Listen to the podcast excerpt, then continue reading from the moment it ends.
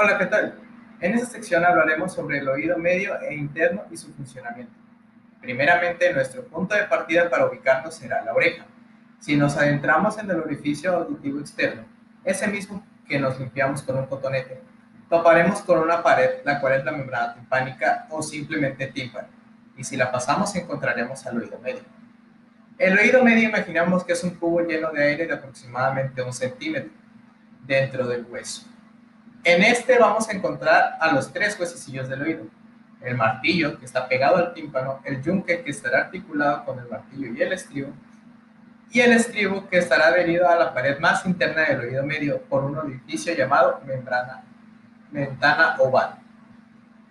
También tenemos un conducto que va a comunicar el oído medio con la nasofaringe, que es la parte de atrás del. Este conducto llamado trompa auditiva nos va a ayudar a regular la presión del oído. Por esta razón, cuando subimos a gran altura, por ejemplo, despegando, despegando de un avión y nuestros oídos se tapan, tragamos saliva o masticamos chicle para destaparnos. El oído interno se encontrará al centro de la pared interna del oído, dentro del hueso.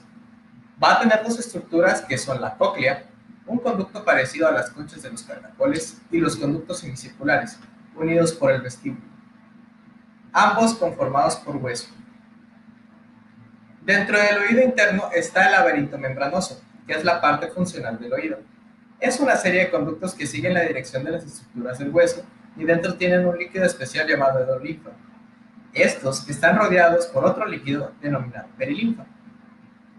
Durante el proceso de la audición, nosotros captamos las ondas sonoras por el aire hasta que llegan a nuestro tímpano, haciéndolo vibrar y transmitiendo esas vibraciones por los huesecillos hasta llegar a la ventana oval, donde se transmiten hacia la perilinfa.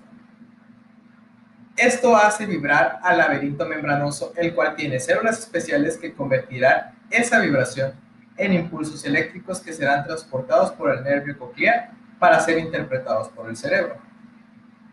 El oído no solo se encarga de la audición, también actúa en el equilibrio. Para ello están los conductos semicirculares.